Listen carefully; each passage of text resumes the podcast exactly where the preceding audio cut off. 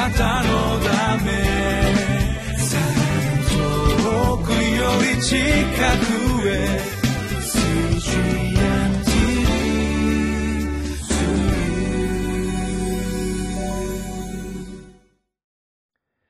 皆さんこんにちは。3月1日金曜日リビングライフの時間です。私は日本キリスト教団ベテル清水教会の井上です。御言葉は神様の声です。今日もご一緒に神様の声に耳を傾けてまいりましょう。タイトルは御子によって与えてくださった完全で最終的な啓示。聖書箇所はヘブル人への手紙1章1節から4節です。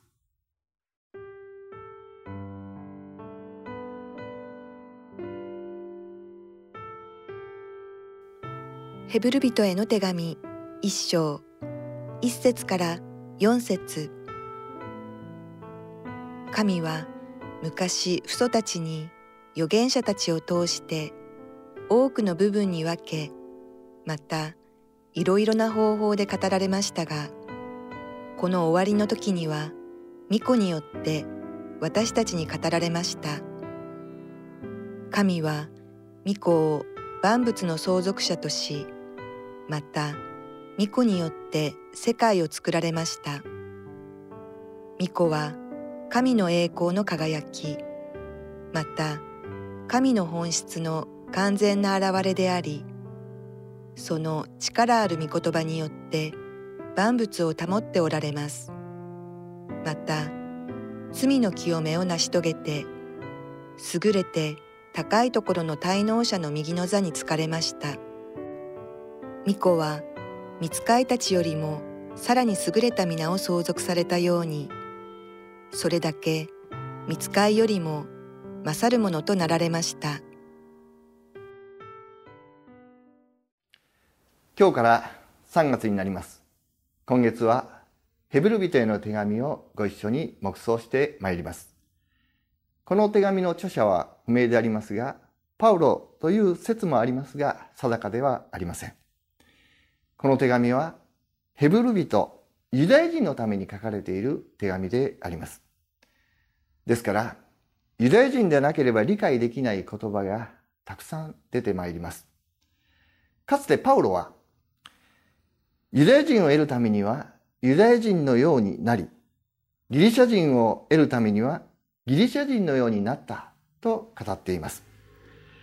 私たちが誰かに福音を届けようと思うときに相手の立場に身を置いて、相手に通じる言語、理解できる言葉を持って福音を届けていくことはとても大切なことであります。イエス様は私たちに福音を届けるために人間の立場に身を置き、ユダヤ人が通じる言語、理解できる言葉で語られました。私たちは人となられたイエス様の言葉、そのなされた宮沢を通して、神様の声を聞き、その心を知ることができるのです。私たちが聖書を読むときにも同じことが言えます。神様と出会い、神様の声を聞いた人々の立場に身を置いて、その文化に身を置いて聖書を読むということも大切です。主の教えを聞き、主の御言葉を聞いた人の気持ちになって聖書を読んでいくときに私たちに対する主の語りかけが聞こえてきます。この手紙はユダヤ人クリスチャンに語られた手紙です。ユダヤ人のようになってその立場、文化に身を置きながらこの手紙を読んでいきたいと思います。一節、神は昔父祖たちに預言者たちを通して多くの部分に分け、またいろいろな方法で語られましたが、とあります。神様は語られる方であります。ユダヤ人は神様が先祖たちに語られてきた歴史を知っています。アブラハム、イサク、ヤコブには夢や幻を通して語られました。モーセスには直接語り、イスラエルのためには預言者や見つかりを使わして語ってきました。その方法はいろいろありました。神様は語られる方である。そして語るべき言葉を持っておられます。神様の言葉には偉大な力があります。光あれと命じれば光が生じた。主は言葉を持ってこの世界を作り、そして主は言葉を持ってこの世界を救われる。私たちを救われるのです。ヤコブも、御言葉はあなた方の魂を救うことができますというふうに語っています。神様は語られるお方です。語るべき言葉を持っておられる。口があっても語ることのできない偶像の神々とは違うわけです。二節この終わりの時には巫女によって私たちに語られました。神は巫女を万物の相続者として、また巫女によって世界を作られました。ユダヤ人はメシア、救い主を待ち望んでいました。このメシアが世に現れ、そして語られた。これがナザレのイエスです。このイエスこそ、神の御子であり、万物の相続者、世界を作られた神に他ならないと語っているわけです。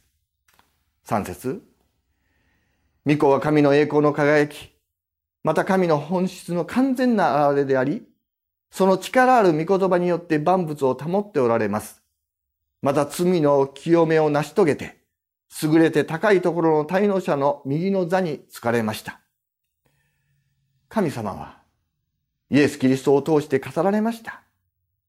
神様は、イエス・キリストを通して自らの本質を明らかにされました。これを啓示と言います。啓示とは隠れていたものを開示すること、表すこと。誰も見ることのできなかった神の本質を、神の国の奥義を、御子イエス様は表してくださいました。四節御子は、見つかりたちよりもさらに優れた皆を相続されたように、それだけ見つかりよりも勝るものとなられました。ユダヤ人にとりまして、見つかりというのは特別な存在でありました。私たちが考えている以上に見つかりに対して非常に高い考えを持っていました。メッセンジャーとして、神の言葉を伝える存在として価値を置いていました。イエス様は見つかりと区別されます。なぜなら、イエス様は神であり、神の言葉そのものであったからです。新教約聖書のヨハネ一章の十八節にはこうあります。未だかつて神を見た者はいない。父の懐にいる一人子である神。この方が神を示されたのである。つまり、イエス様を見ると神様がわかるということ。イエス様も私を見た者は父を見たのだと言っています。ですから、イエス様の言葉を聞くと神様の声が聞こえてきます。イエス様の姿を見ると神様の心が見えていきます。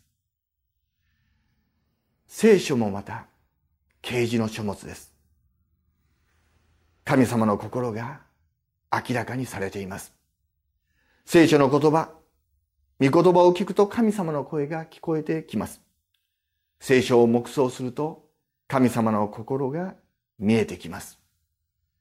私たち、今日も毎日、主の御声に耳を傾け、御心を求め、そして御心に従うものとなりますように、イエス・キリストの皆によって祝福します。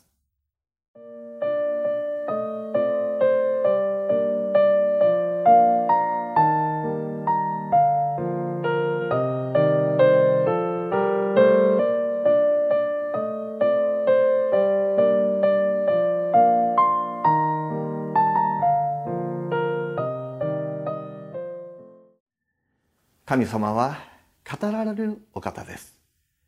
神様の声を聞いていますか？神様は語るべき言葉を持っています。その言葉には力があります。神の口から出る一つ一つの言葉によって私たちは生きるものであります。御言葉には私たちの魂を救う力があります。朝ごとに静まり、死の声を聞くものでありますように、御心を悟り、御心を行うものでありますように、皆によって祝福します。お祈りします。愛する天の父様、あなたは私たちに語りかけてくださる方です。静かなる細き声を持って、御言葉を通して私たちに語りかけてくださいます。